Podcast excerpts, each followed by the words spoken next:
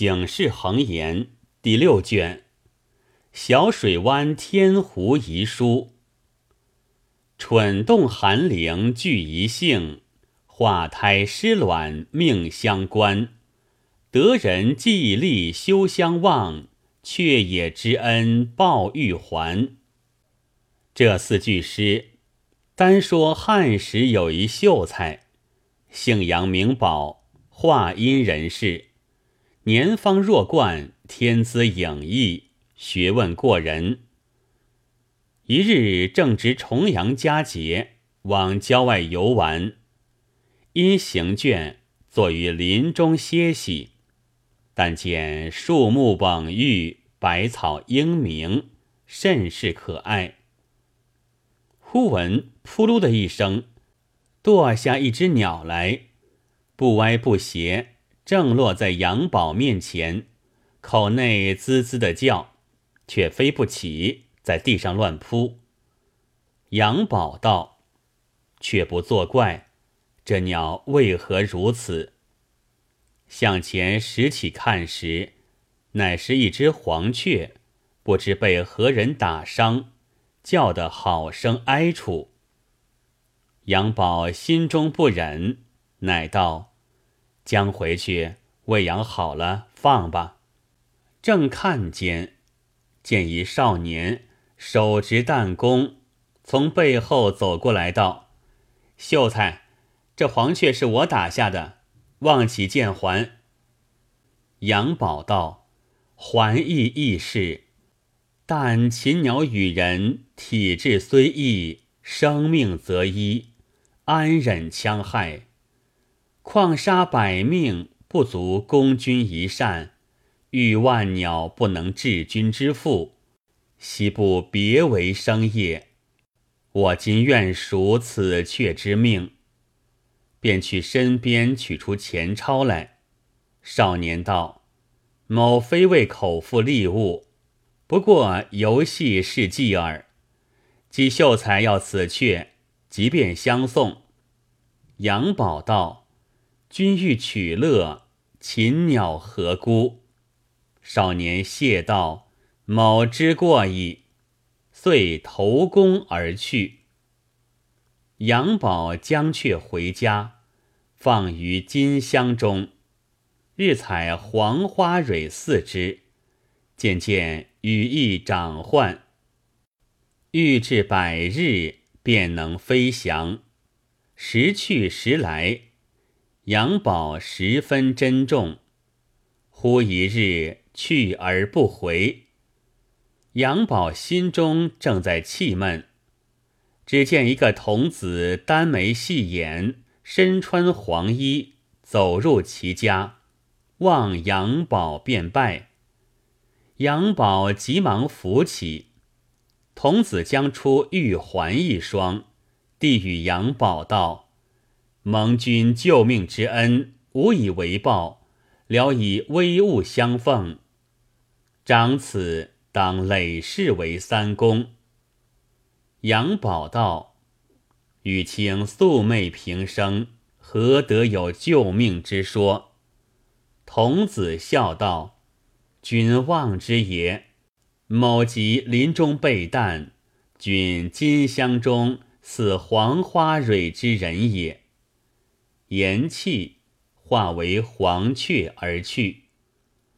后来杨宝生子镇，明帝朝为太尉；镇子丙，和帝朝为太尉；丙子次，安帝朝为司徒；次子彪，灵帝朝为司徒。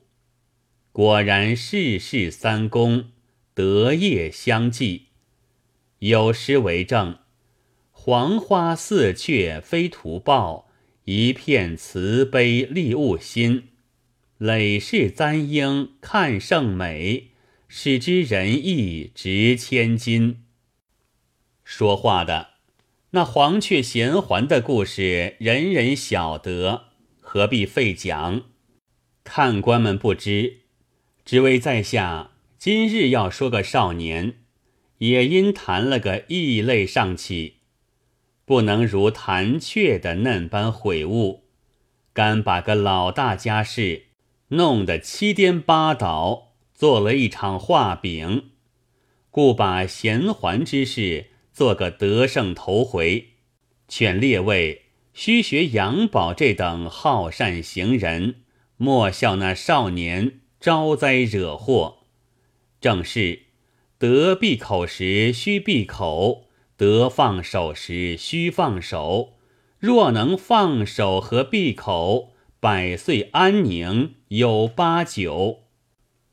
话说唐玄宗时，有一少年姓王，名臣，长安人士，略知书史，粗通文墨，好饮酒，善击剑。走马携担，尤其所长。从幼丧父，为母在堂，娶妻于氏。同胞兄弟王载履历过人，武艺出众，宠羽林亲卫，未有妻室，家颇富饶，同仆多人，一家正安居乐业。不想安禄山兵乱，潼关失守，天子西幸。王载随驾护从。王臣料到立身不住，弃下房产，收拾细软，引母妻婢仆避难江南。遂家于杭州，地名小水湾，置买田产。经营过日。后来闻得京城客富，道路宁静，王臣思想要往都下寻访亲之，整理旧业，为归乡之计。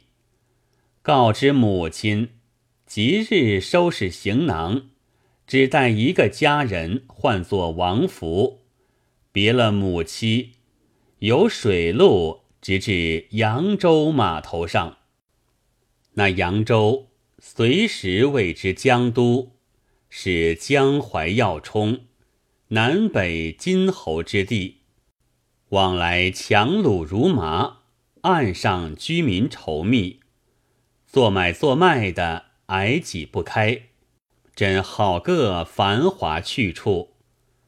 当下王臣舍舟登陆。顾庆脚力，打扮作军官模样，一路游山玩水，夜宿小行，不择一日，来至一所在，地名樊川，乃汉时樊哙所封十邑之处。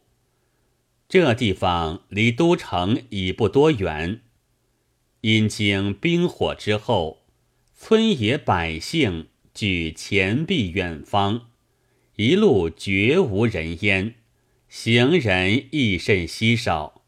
只见钢峦围绕，树木阴翳，微风秀拔插清霄，峻岭崔嵬横碧汉，斜飞瀑布喷万丈银涛，倒挂藤萝扬千条锦带。云山漠漠，鸟道逶迤，行客少；烟林霭霭，荒村寥落，土人稀。山花多艳如含笑，野鸟无名只乱啼。王臣贪看山林景致，缓配而行，不觉天色渐晚，听见茂林中似有人声。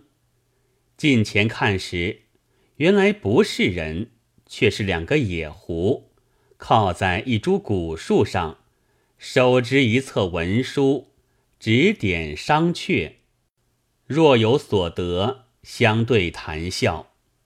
王臣道：“这孽畜作怪，不知看的是什么书，且叫他吃我一担。”按住思江。抄起那水磨搅罢弹弓，探手向袋中，摸出担子放上，去的较轻，弓开如满月，弹去似飞星，叫声招。那二胡正在得意之时，不妨林外有人窥看，听得弓弦响，方才抬头观看，那蛋早已飞到，不偏不斜，正中直输这壶左目。气下书失声嚎叫，腹痛而逃。那一个胡却在就地去时，被王臣也是一弹打中左腮，放下四足，嚎叫逃命。王臣纵马向前，叫王福拾起那书来看，都是蝌蚪之文，一字不识，心中想到。不知是甚言语在上，却把去慢慢访博古者问之，遂藏在袖里，拨马出林，寻大道往都城而来。那时安禄山虽死，其子安庆绪犹强。贼将史思明降而复叛，藩镇又各拥重兵。俱续不臣之念，恐有奸细至京探听，故此门禁十分严谨，出入盘结。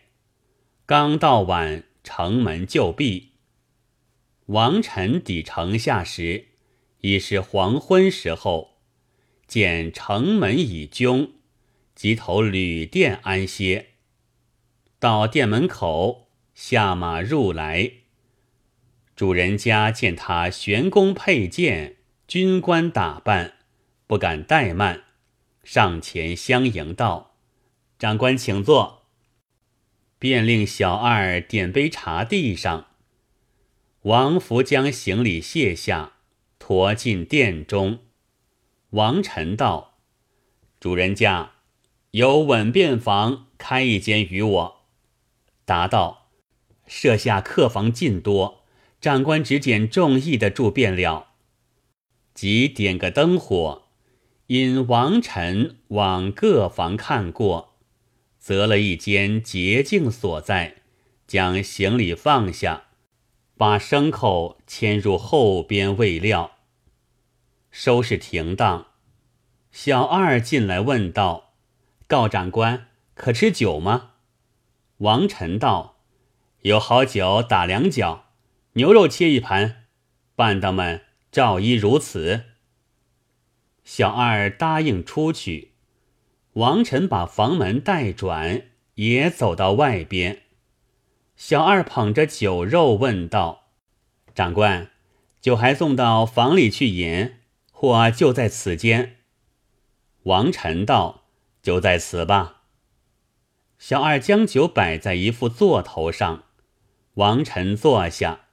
王福在旁斟酒，吃过两三杯，主人家上前问道：“长官从哪镇到此？”王臣道：“在下从江南来。”主人家道：“长官语音不像江南人物。”王臣道：“实不相瞒，在下原是京师人士，因安禄山作乱。”车驾幸蜀，在下妾家避难江南。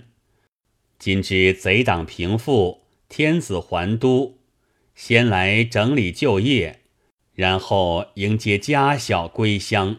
因恐路途不好行走，故此官军打扮。主人家道：“原来是自家人，老汉一向也避在乡村，到此不上一年嘞。”彼此因是乡人，分外亲热，各诉流离之苦。正是江山风景依然是，城郭人民半已非。两下正说的热闹，忽听得背后有人叫道：“主人家有空房歇宿吗？”主人家答应道：“房头还有。”不知客官有几位安歇？答道：“只有我一人。”主人家见是个单身，又没包裹，乃道：“若只你一人，不敢相留。”那人怒道：“难道赖了你房钱，不肯留我？”主人家道：“客官不是这般说，只因郭令公留守京师，班榜远近旅店，不许容留面生歹人。如隐匿藏留者，查出重治。况今史思明又乱，愈加紧急。今客官又无包裹，又不相认，故不好留的。”那人答道：“原来你不认得我。”我就是郭令公家丁胡二，因有事往樊川去了，转回，赶进城不及，借你店里歇一宵，故此没有包裹。你若疑惑，明早同到城门上去问那管门的，谁个不认得我？这主人家被他把大帽一磕，便信以为真，乃道：“老汉一时不晓得。”是郭爷长官，莫怪，请里边房里去坐。又道：“且慢着，我肚里饿了，有酒饭讨些来吃了，进房不迟。”又道：“吃斋，只用素酒。”走过来，向王臣桌上对面坐下，小二将酒菜放下。王臣举目看时，只见他把一只袖子遮着左眼，似觉疼痛难忍之状。